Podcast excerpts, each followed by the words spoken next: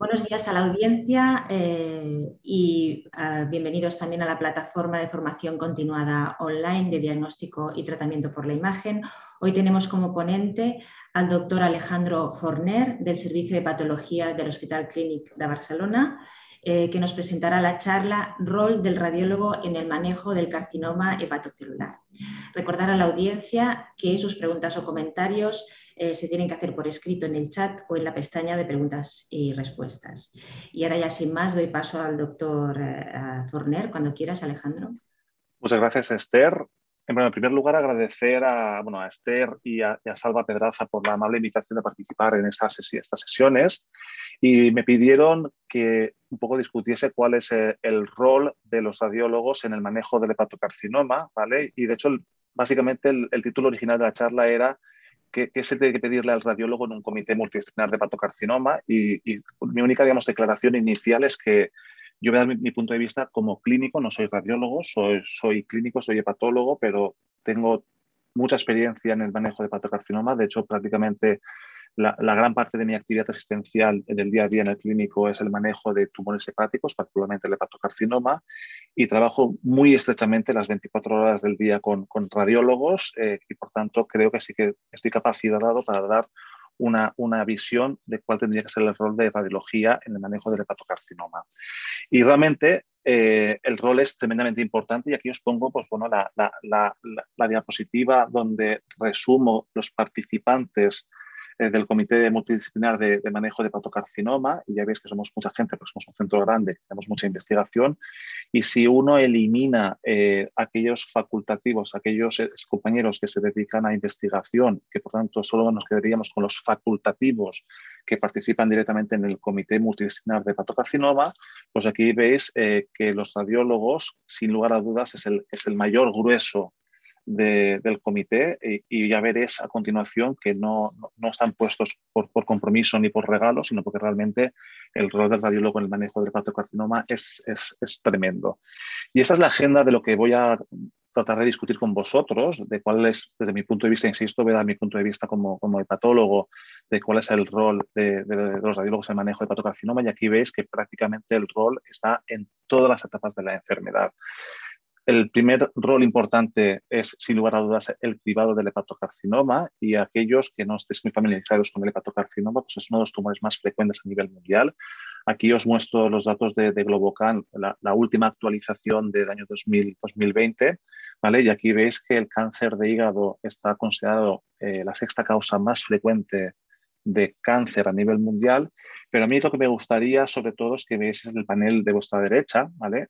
Que eh, no solo es la sexta causa más frecuente, sino que además es la tercera, cuarta causa de muerte por cáncer. Y a mí me gustaría también llamar la atención de que si ves eh, la incidencia del cáncer, la prevalencia de este cáncer con la mortalidad, prácticamente los números son muy parecidos. ¿Qué significa? Que desgraciadamente, a pesar de los avances, la mayoría de nuestros pacientes con hepatocarcinoma finalmente mueren eh, tras el diagnóstico de este cáncer. Y realmente la única forma que tenemos como clínicos para conseguir la curación de la enfermedad es haciendo el diagnóstico en estadio inicial, en estadio asintomático, y este diagnóstico solo y únicamente es posible mediante programas de cribado. Y ya bien sabéis, y tampoco os lo voy a explicar, que, la técnica de cribado eh, recomendada por las diferentes sociedades científicas es la ecografía abdominal y esta ecografía abdominal, incluso en manos expertas, reporta una sensibilidad en torno al 65-80%.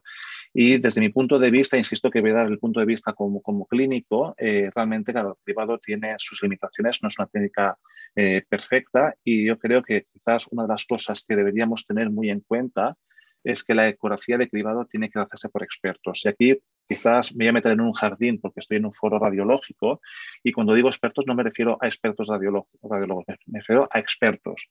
¿vale? Yo creo que la radiología la tiene que hacer un facultativo que tenga alta experiencia en realizar ecografías hepáticas, da igual si es clínico o si es un radiólogo, lo que sí que se, se exige que debe ser un experto con cierta, con cierta dedicación y, lo más importante, utilizar aparatos de ultrasonografía que estén, estén actualizados. La ecografía hepática, y vosotros radiólogos lo sabéis, es tremendamente compleja y requiere aparataje eh, cualificado.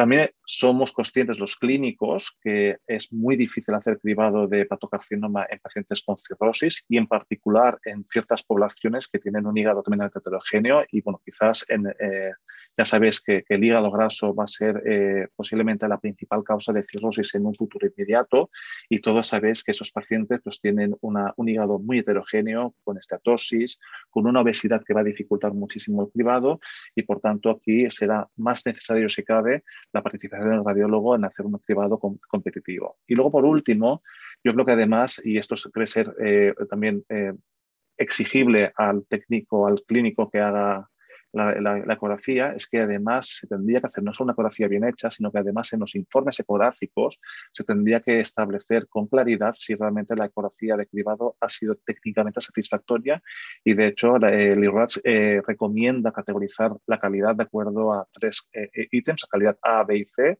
Evidentemente A es la buena calidad y C es una ecografía en pésima calidad y por tanto el clínico debía plantearse otras técnicas de imagen. Respecto al diagnóstico, aquí sí que radiología tiene eh, un rol excepcional. Eh, ya sabéis que cuando tenemos un nódulo hepático se trata por ecografía abdominal, tenemos que establecer un algoritmo diagnóstico para confirmar el diagnóstico de hepatocarcinoma y también sabéis que este diagnóstico se puede hacer de dos formas. Eh, la primera es la más importante, la que hacemos servir en el clínico de forma muy frecuente, es mediante criterios radiológicos no invasivos, y aquí tenéis un rol fundamental. Y esos criterios no invasivos se basan fundamentalmente en dos principios fundamentales. En primer lugar, la enorme prevalencia pretest de un hepatocarcinoma en un nódulo de nueva detección, ¿vale? Es decir, un paciente cirrótico en el cual se detecta un nódulo de nueva aparición la probabilidad de que este nódulo sea un hepatocarcinoma es altísima, más del 60-70%. Eso es importante porque el diagnóstico no invasivo solo y únicamente es posible realizar en pacientes con cirrosis hepática. Por tanto, vosotros como radiólogos, a la hora de emitir informes, eh, hay que ser muy precavido y cuando tengáis un nódulo que cumpla criterios de imagen, pero el paciente no sea un cirrótico, no se puede decir que el nódulo es diagnóstico de un hepatocarcinoma. Y por último, ya sabéis, y esto nos quiere decir, que la vascularización peculiar del hígado, una, una, una aferencia arterial y portal y la predominante vascularización arterial del hepatocarcinoma es lo que determina el patrón vascular específico para el diagnóstico de patocarcinoma, que ya como radiólogos ya sabéis que es la hipercaptación de contraste de fase arterial y el lavado de contraste. Y realmente este criterio radiológico es tremendamente específico. De hecho, aquí os muestro los primeros estudios prospectivos que validaron eh, los criterios no invasivos de diagnóstico de patocarcinoma y aquí veis que todos los estudios realizados en, Europa y en Estados Unidos confirmaban la altísima especificidad de esos criterios, pero eh, bueno, y estos criterios son los que están aceptados por las guías europeas, pero esos criterios tienen una una, una, limitación y es la baja sensibilidad. De aquí ves que en nódulos pequeños, estamos hablando de lesiones difíciles de diagnosticar, pues la sensibilidad de, estas, de estos criterios de imagen no, son, no es óptima y estamos hablando en torno al 50-60% en centros de experiencia. Evidentemente, uno de los roles del radiólogo en los últimos años ha sido evolucionar la técnica radiológica y el objetivo principal, evidentemente, es tratar de mejorar esa sensibilidad, ser capaces de diagnosticar eh, con más frecuencia y con más sensibilidad los hepatocarcinomas y en particular cuando son de pequeño tamaño, menos de 2 centímetros, cuando podemos impactar en la sobrevida. Pero también yo como clínico, a mí me gustaría eh, llamar la atención de que eh, no solo vale aumentar la sensibilidad, insisto que radiología, los radiólogos como radiólogos querrían diagnosticar muchísimo, pero yo como clínico, lo que sí que pido al radiólogo, y creo que hay un consenso finalizado con, radiología, es que se tiene que mantener la especificidad. Evidentemente, si, basamos el diagnóstico no, eh, invasivo de imagen, eh, este diagnóstico no invasivo tendría que ser tremendamente específico y ser una especificidad prácticamente del 100%. Y en esa dirección, pues, por ejemplo, voy a poner el ejemplo de los avances que han habido, y por ejemplo, el ácido gadoxético ha sido uno de los contrastes que se han evaluado en los últimos años para valorar si, son, si era capaz de aumentar el rendimiento diagnóstico para el diagnóstico no invasivo del hepatocarcinoma. Y aquí os muestro un estudio realizado en nuestro centro, que lo lideró Carmen Ayuso como, como, autora del estudio, que se publicó hace dos años. En ese estudio hicimos una evaluación prospectiva del ácido gadoxético para valorar si realmente era más, eh, más, más eficiente el contraste convencional para el diagnóstico no invasivo de nódulos únicos de menos de 2 centímetros. Y aquí ves que en el estudio, de acuerdo al diseño, se consideró que era diagnóstico eh, si era, eh, mostraba nódulo hipercaptación arterial en fase arterial y se quedaba o bien con lavado en la fase portal o bien hipointenso en la fase hepatobiliar. Este fue el criterio diagnóstico eh, de acuerdo al diseño del estudio, y aquí ves que la sensibilidad no fue superior a la obtenida con contraste convencional, pero lo que más nos preocupó es que la especificidad no fue eh, muy elevada y de hecho tuvimos dos colangios eh, que se diagnosticaban de forma incorrecta como hepatocarcinoma. En ese estudio valoramos diferentes patrones, porque insisto que el objetivo fundamental era mantener la especificidad, y aquí ves el patrón 2, que fue claramente el más específico, cuando únicamente consideramos el diagnóstico de hepatoma con eh, hipercaptación fase arterial y con eh, washout únicamente en la fase portal. Este patrón era el único que mantenía una alta especificidad, pero a costa de bajar la sensibilidad.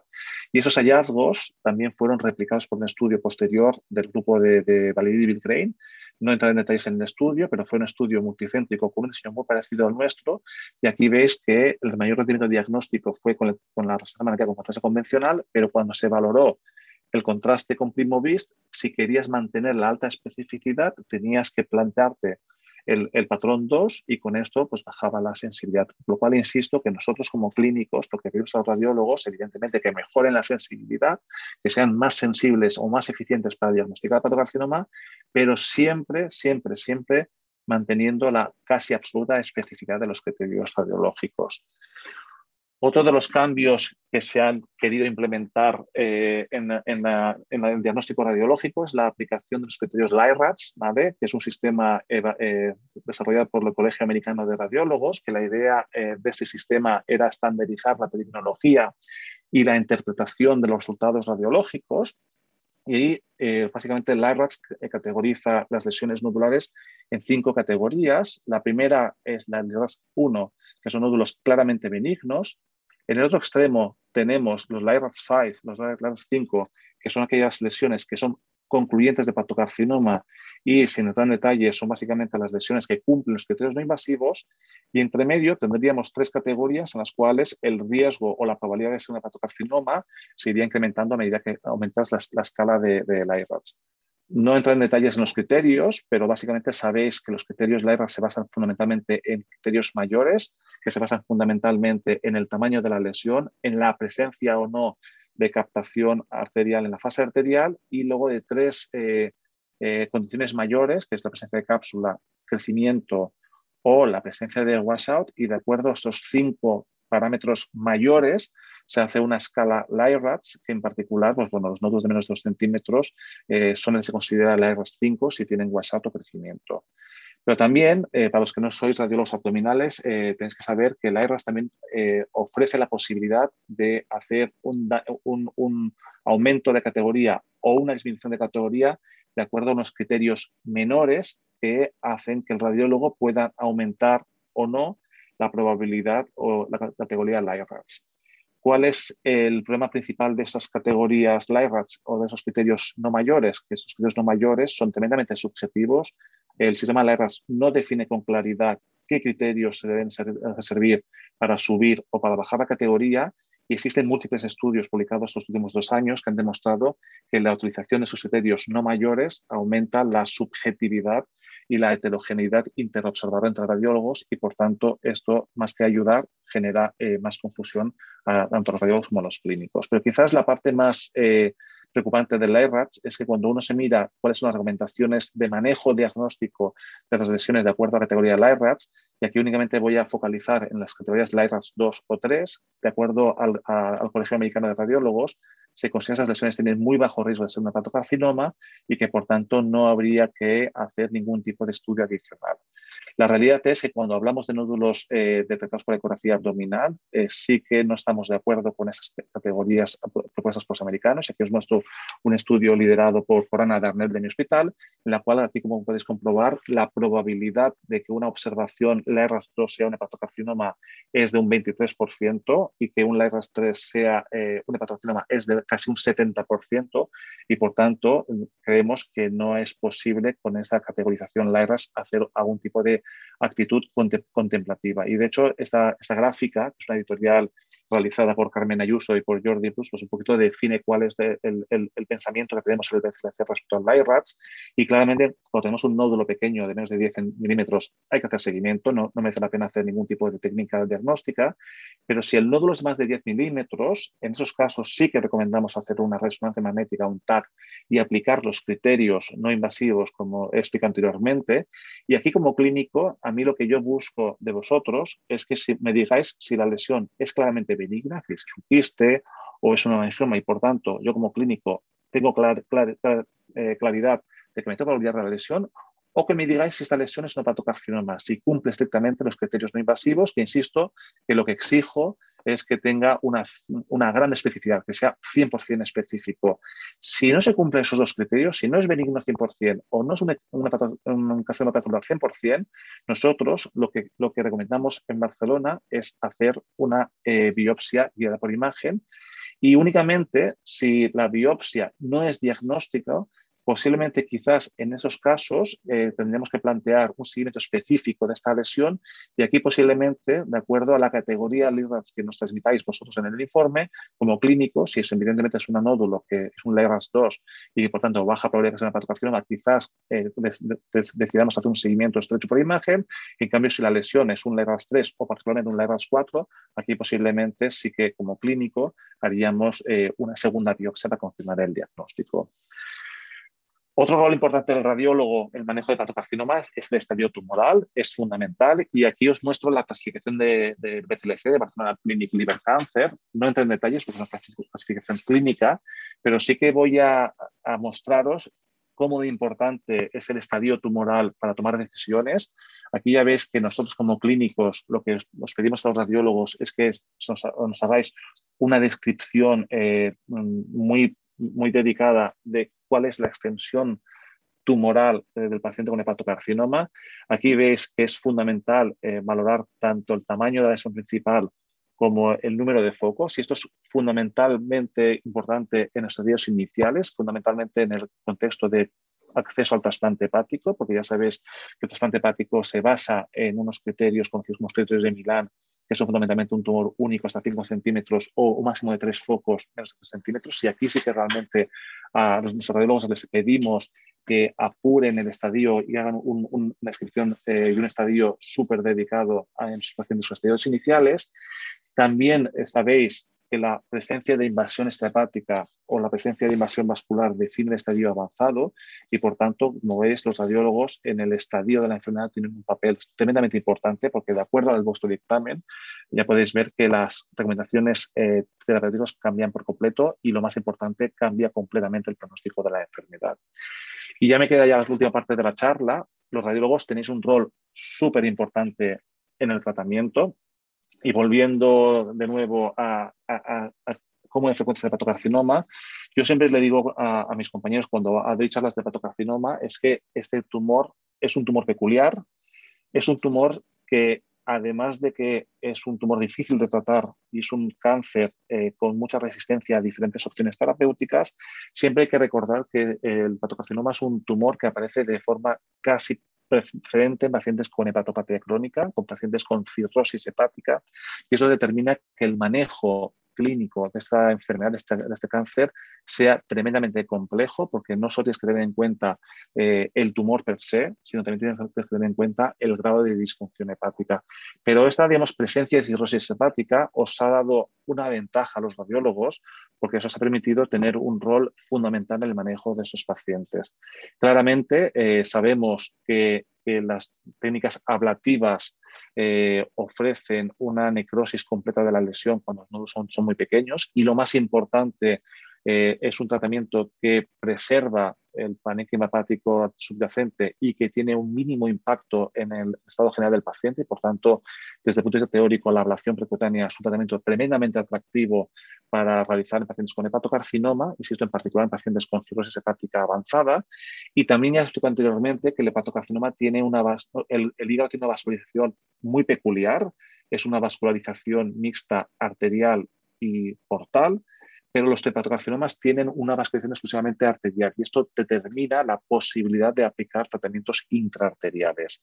Y volviendo a la figura, ya podéis ver que el rol del radiólogo es fundamental porque prácticamente menos en estadio avanzado, en todos los estadios de la enfermedad, el radiólogo tiene un rol tremendamente importante. Sabéis que la ablación percutánea es un tratamiento de primera indicación en pacientes con tumores iniciales y sabéis que en estadios intermedios, en tumores multifocales pero sin invasión extrahepática trombosis portal, la quimioembolización realizado por radiólogos es el tratamiento estándar de primera, de primera indicación. Y luego también me gustaría insistir que muchas veces cuando vais a los comités multidisciplinares, que habitualmente los cirujanos suelen ser los más belicosos y los que eh, tratan de imponer la cirugía como el tratamiento de elección e inicial del manejo de patocarcinoma, tengo que deciros que parcialmente estoy de acuerdo.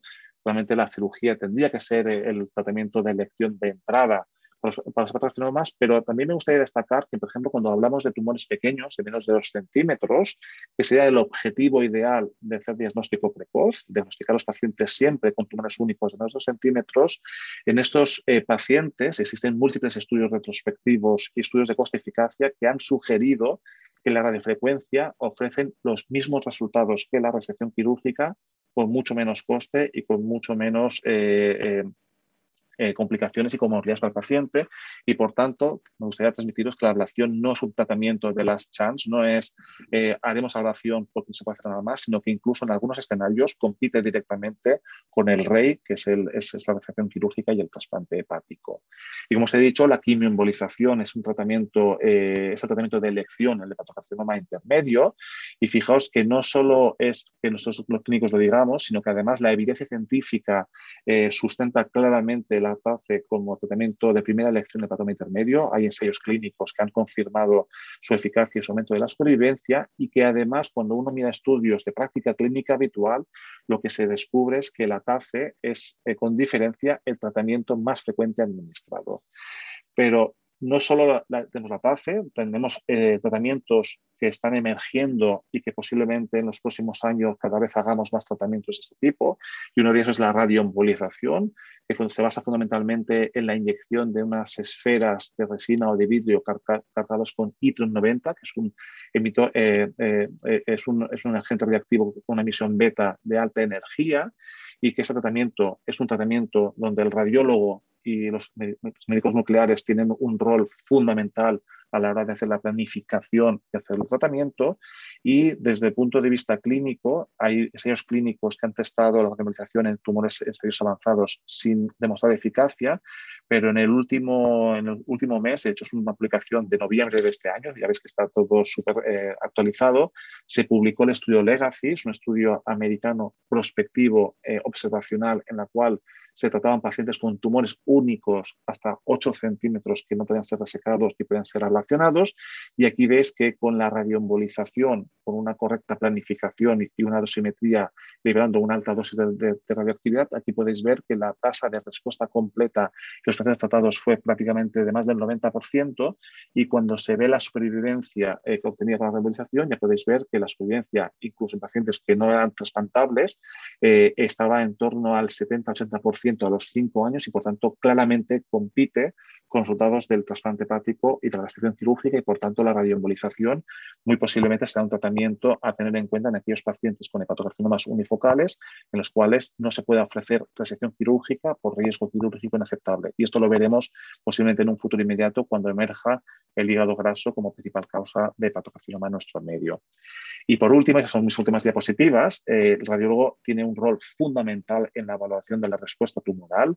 Sabéis que los tratamientos que antes he discutido, tanto la cirugía como la ablación percutánea o la TACE, tiene una gran eficacia, impactan la sobrevida, pero por desgracia, eh, a pesar de una correcta eliminación del tumor o una respuesta objetiva, los pacientes habitualmente experimentan recurrencia y esa recurrencia no es pequeña. Aquí veis en diferentes estudios, tanto en cirugía como en ablación percutánea, una tasa de recurrencia a los 5 años del 60-70%, a pesar de una teórica curación inicial de la enfermedad.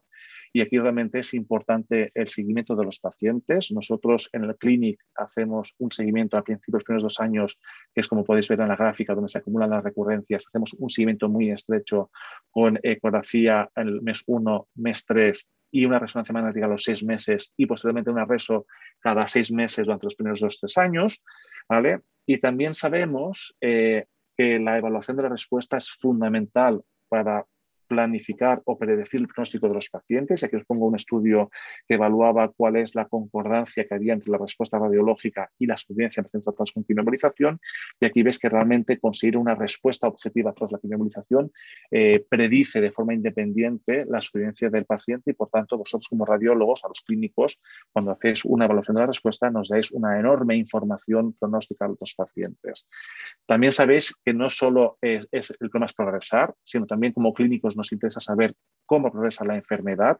Y aquí os pongo el concepto de, progresión intratable de la quimiomolización, y es que cuando hacemos quimiomolización, somos conscientes los clínicos que la mayoría de los pacientes, a pesar de obtener una necrosis completa o una respuesta objetiva, va a tener una progresión de la enfermedad, indudablemente. Pero nosotros como clínico lo que os pedimos a vosotros es que nos digáis no solo si el paciente progresa o no progresa, sino en cómo progresa el paciente. No es lo progresar porque apareció un nuevo nódulo que podría ser retratable con TACE o no una progresión porque, por ejemplo, el paciente desarrolla una trombosis portal que haría al paciente intratable y, por tanto, tendríamos que plantear otros tratamientos. Pero incluso en el sistémico es muy importante eh, valorar cómo progresa el paciente. Evidentemente, que un tumor progrese es una mala noticia. La progresión tumoral predice mala sobrevida a corto plazo y por tanto es un evento dramático para, los pacientes, pero no todas las progresiones significan lo mismo y es un estudio realizado también en nuestro centro y validado por diferentes eh, autores en diferentes escenarios, con diferentes tratamientos y básicamente ese estudio lo que mostró es que pacientes con tumores avanzados tratados con sorafenib, evidentemente el que desarrollen progresión radiológica eh, tiene impacto en la sobrevida, pero lo que vimos es que no todas las progresiones tienen el mismo valor eh, pronóstico y aquí lo que se ve es cuando tenemos esta progresión que llamamos el NEH, que fundamentalmente es cuando teníamos un desarrollo de una nueva lesión extrapática o la aparición, eh, la nueva aparición de una invasión vascular, este tipo de progresión era el que presentaba claramente peor pronóstico y eso es fundamental a la hora de plantear, saltar a diferentes líneas terapéuticas. Y esa ya es mi última diapositiva para dar paso a la discusión. Aquí ya veis, y os he tratado de, demostrar que los radiólogos tenéis un rol fundamental en el manejo del hepatocarcinoma. Ya veis que actuáis en todos los eh, estadios de la enfermedad, en todos los pasos o todos los estratos del manejo. Eh, tenéis un rol muy importante en el cribado, fundamental a la hora de disminuir la mortalidad. Sois fundamentales en el diagnóstico. Me he basado en el no invasivo, pero no he dejado, olvidado tampoco que cuando no se cumplen los criterios no invasivos, la única forma de hacer el diagnóstico es mediante biopsia y habitualmente las biopsias las hacéis vosotros.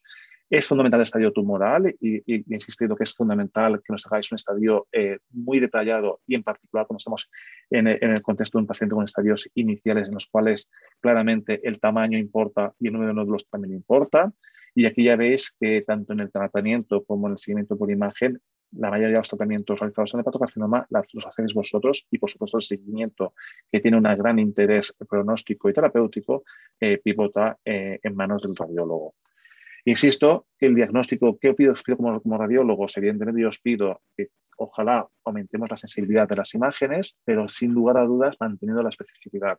Nunca podemos aumentar el diagnóstico, las sensibilidades del diagnóstico fallando en la especificidad. El diagnóstico de cáncer tiene que ser certero y, por tanto, cualquier intento de aumentar la sensibilidad tiene que eh, comprometerse a mantener la especificidad.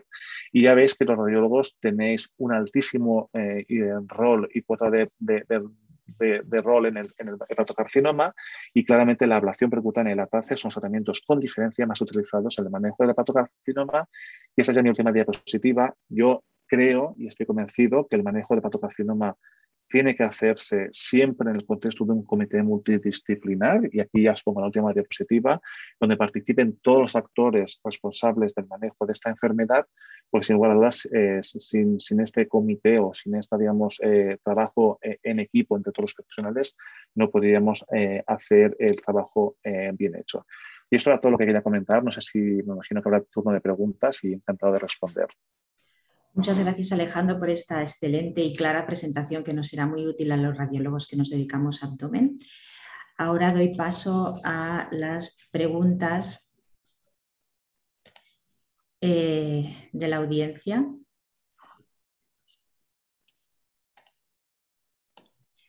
Eh, pregunta el doctor Pedraza. Eh, ¿Tú crees que el informe radiológico en hepatocarcinoma debe ser siempre un informe estructurado con cuantificación de biomarcadores radiológicos?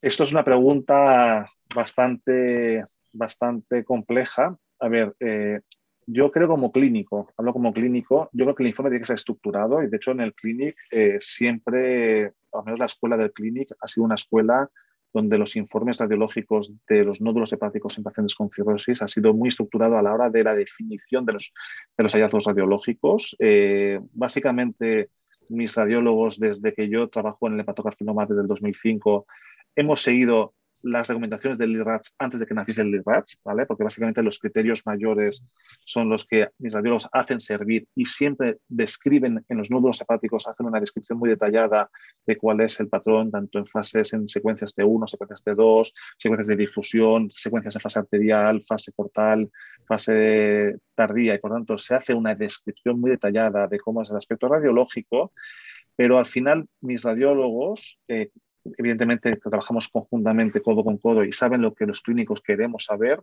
lo que, lo que les pedimos a ellos, y eso nos lo ponen claramente en el informe, es si la lesión cumple criterios no invasivos de patocarcinoma o si no los cumple, si no es una lesión benigna 100%, porque ellos ya saben que si se queda entre medios, y da igual llamarlo LIGRAS 2, 3 o 4, evidentemente la siguiente indicación eh, diagnóstica va a ser una biopsia hepática.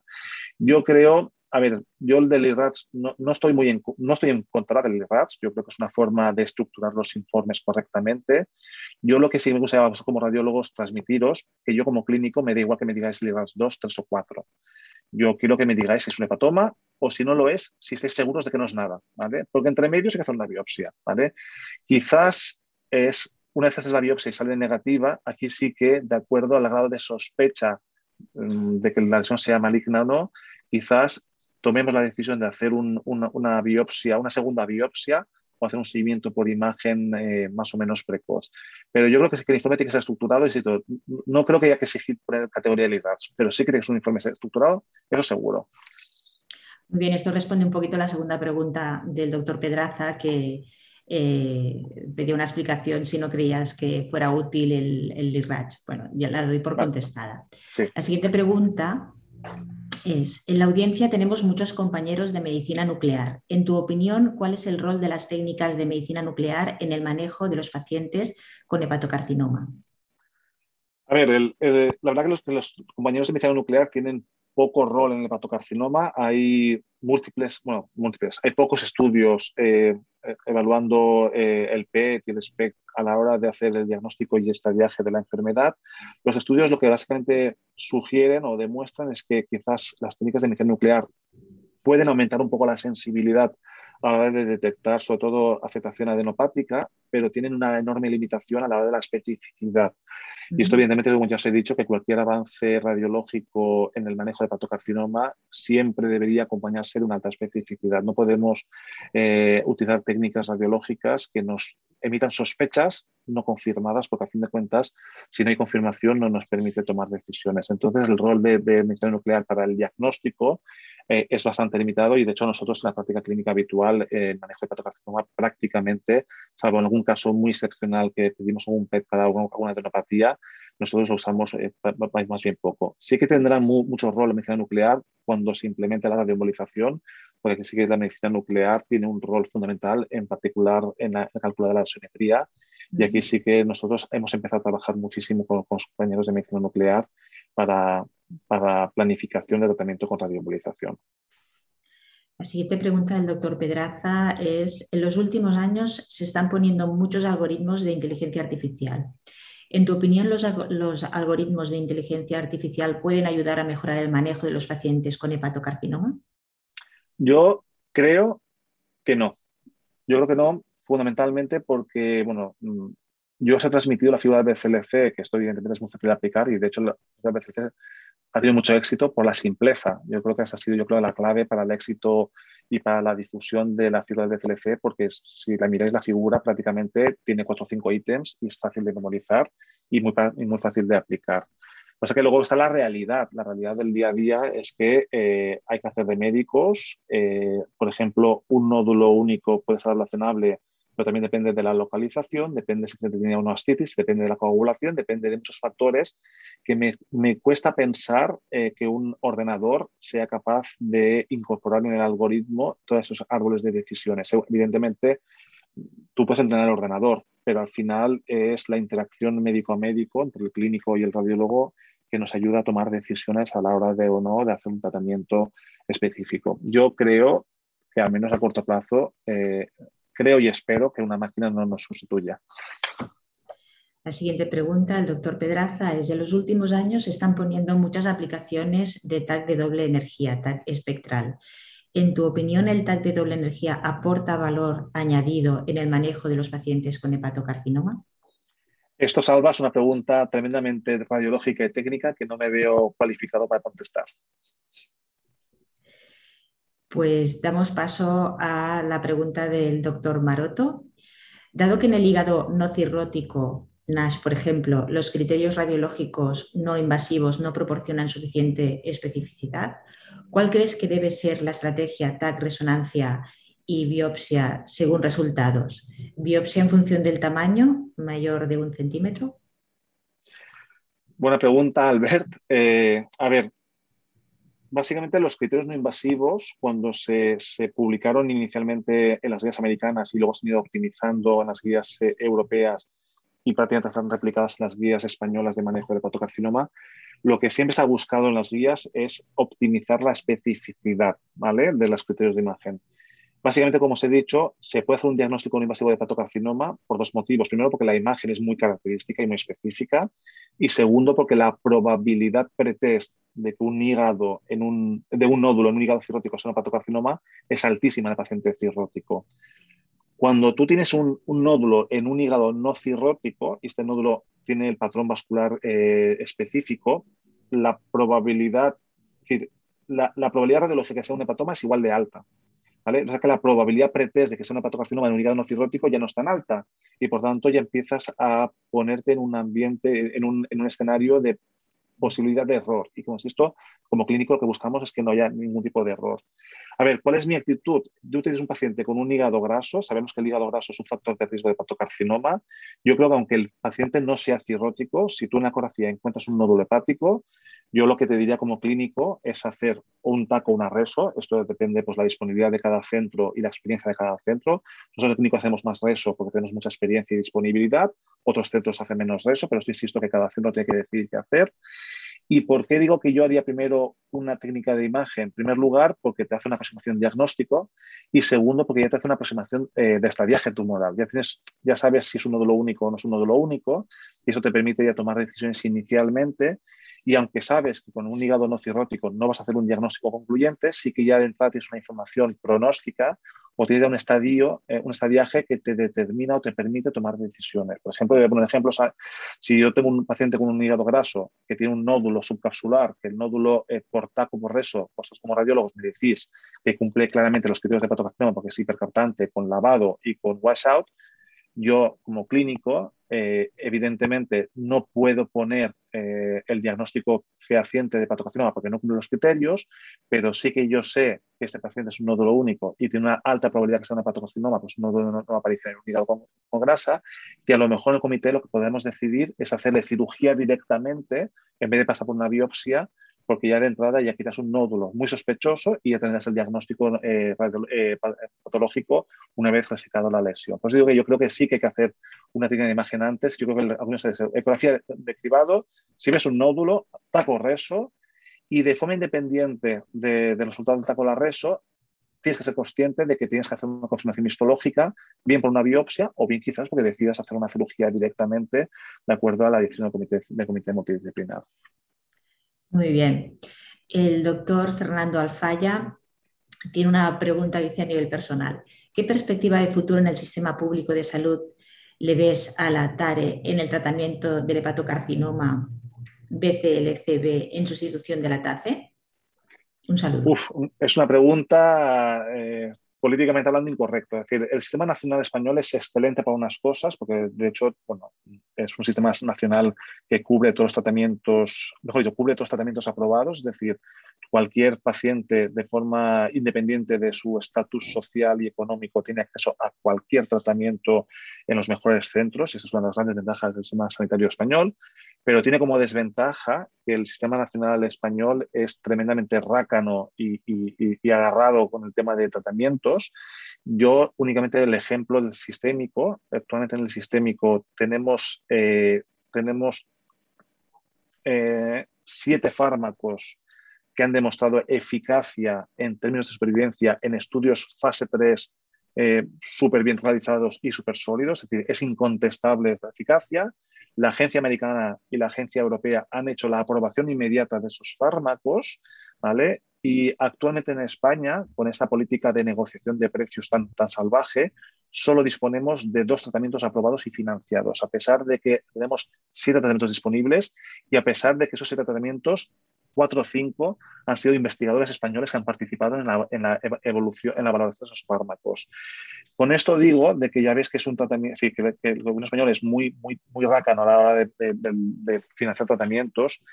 Yo como lo veo, yo lo que creo o lo que veo que la, yo creo que la reembolsación no va a competir con la TAFE, personalmente. Yo creo que en, en plataformas intermedios, eh, yo creo que al revés, la TAFE va a competir contra el sistémico. Yo cada vez pienso que el sistémico con la inmunoterapia, a medida que vaya evolucionando, va a ir robándole protagonismo a la TAFE, cada vez habrá menos TAFES.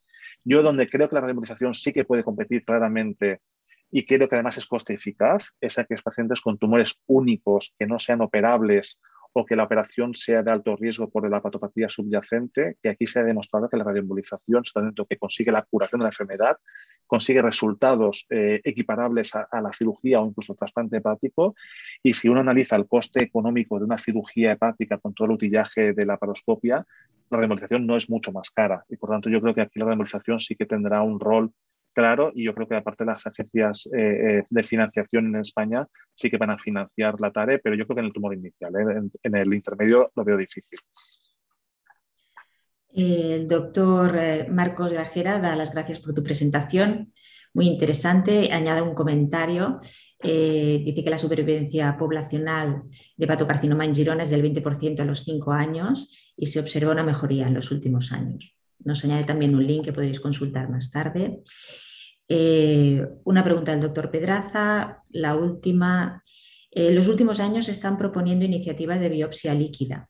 En tu opinión, ¿qué rol tendrá la biopsia líquida en los pacientes con hepatocarcinoma? Sí, bueno, un poco de comentario primero a, Rafael. Eh, el problema fundamental del, del, hepatocarcinoma es, como os he dicho, hay muchas mejorías diagnósticas y terapéuticas.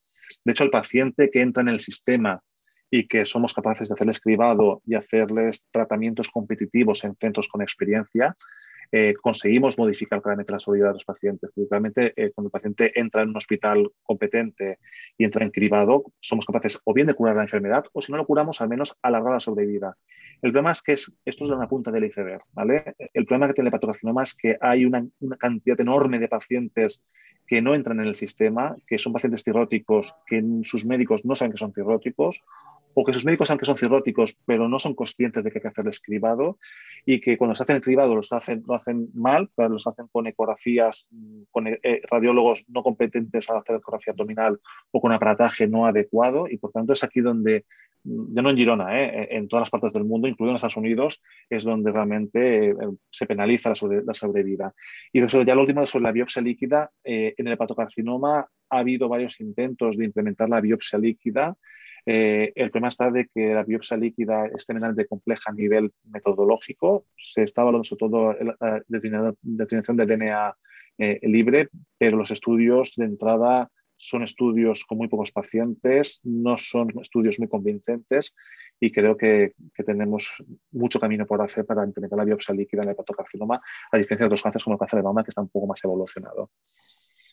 Muy bien, pues gracias Alejandro por tus respuestas. Ahora doy paso a la doctora Marta Bonfil, radióloga del equipo de abdomen del Hospital Dr. Tureta de Girona, experta en sistema hepatobiliar. No sé si quieres compartir algún comentario con nosotros, alguna reflexión, Marta.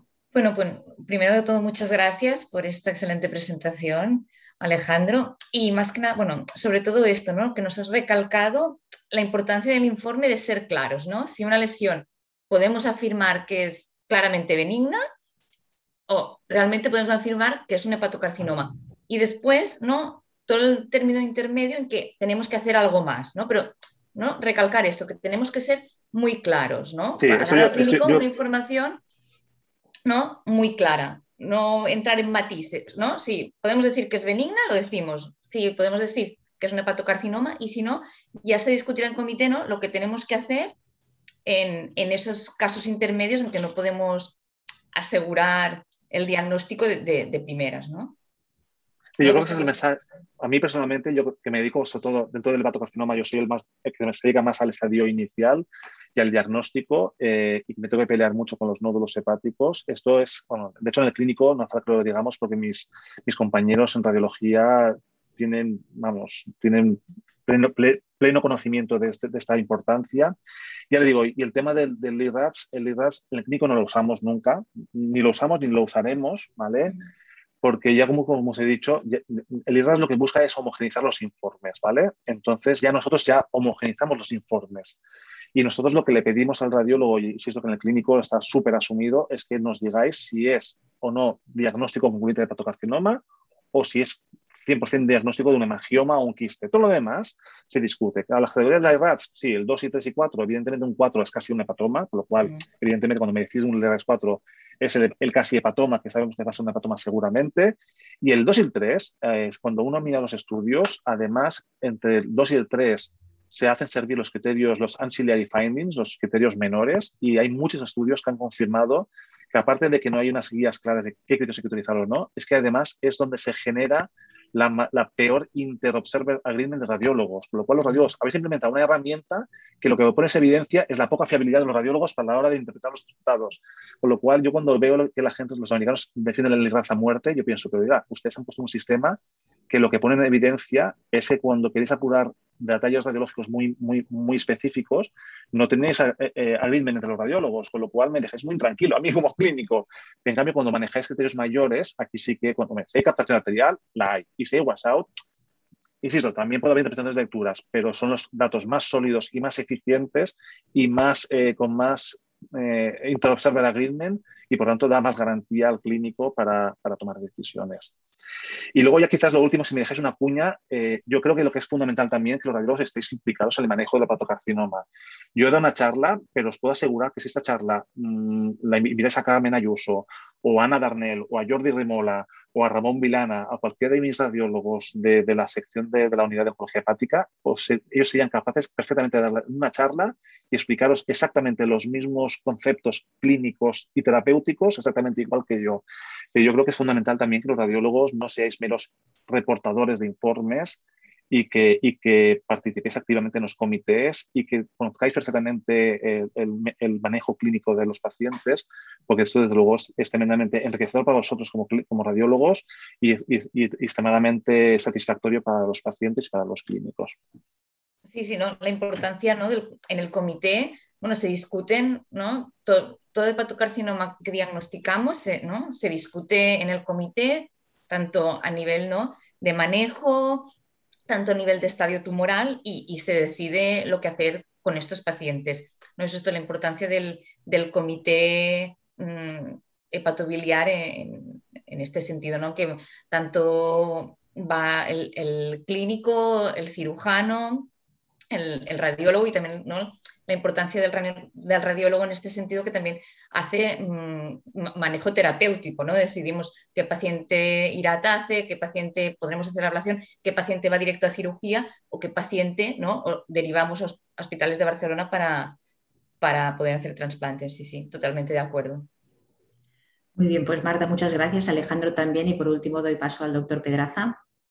Sí, eh, bueno, muchas gracias Alejandro. Es, ha sido una sesión estupenda. Gracias Esther por tu también excelente moderación y gracias Marta por tus aportaciones. Yo hago al final un resumen de qué hemos aprendido. Hemos aprendido eh, la utilidad de la radiología en el hepatocarcinoma. Nos has hablado del diagnóstico precoz, nos has hablado del diagnóstico, del tratamiento y del seguimiento. Pero nos has dado cuatro perlas. nos has dicho, diagnóstico precoz, pero vais a tener más trabajo porque viene la epidemia del hígado graso y aquí necesitamos ecógrafos de alta gama y expertos, radiólogos, radiólogas que hagan muy bien el diagnóstico. Nos has dicho, diagnóstico y estadiaje, sí, pero no hacemos el IRATS, eh, hagáis lo que hagáis, mucha eh, eh, especificidad, por favor, y decirme bien las cosas. Tratamiento, sí, pero va a haber un cambio, sobre todo de la TACE con la embolización, y la TARE quizás tendrá un rol concreto respecto a la cirugía, lo has explicado muy bien. Y seguimiento sí, pero decirme bien qué tipo de progresión. Al final lo que has dicho es, por favor, esto es un trabajo de comité y tenéis que ser activamente participando en todos los centros en el comité. No sé si te parece bien este resumen súper resumido, Alejandro. Salva, mejor imposible. muy bien, yo creo que es muy importante y eh, yo creo que nos gusta todo mucho tu entusiasmo a la hora de transmitir las cosas y esta sensación de trabajo en equipo, y eso es, esencial. Y bueno, sin más, a recordaros todos que mañana estáis todos invitados. Mañana tenemos a la doctora Adela Batista, que es radióloga del Hospital de la Fe de Valencia. Ella nos va a hablar de la enfermedad injerto contra huésped, hallazgos radiológicos y diagnóstico diferencial, y estáis todos invitados. Muchas gracias, eh, Alejandro, Marta y, Esther. Que tengáis un buen día. Nos vemos mañana. Adiós a todos. Hasta luego. Gracias por la invitación.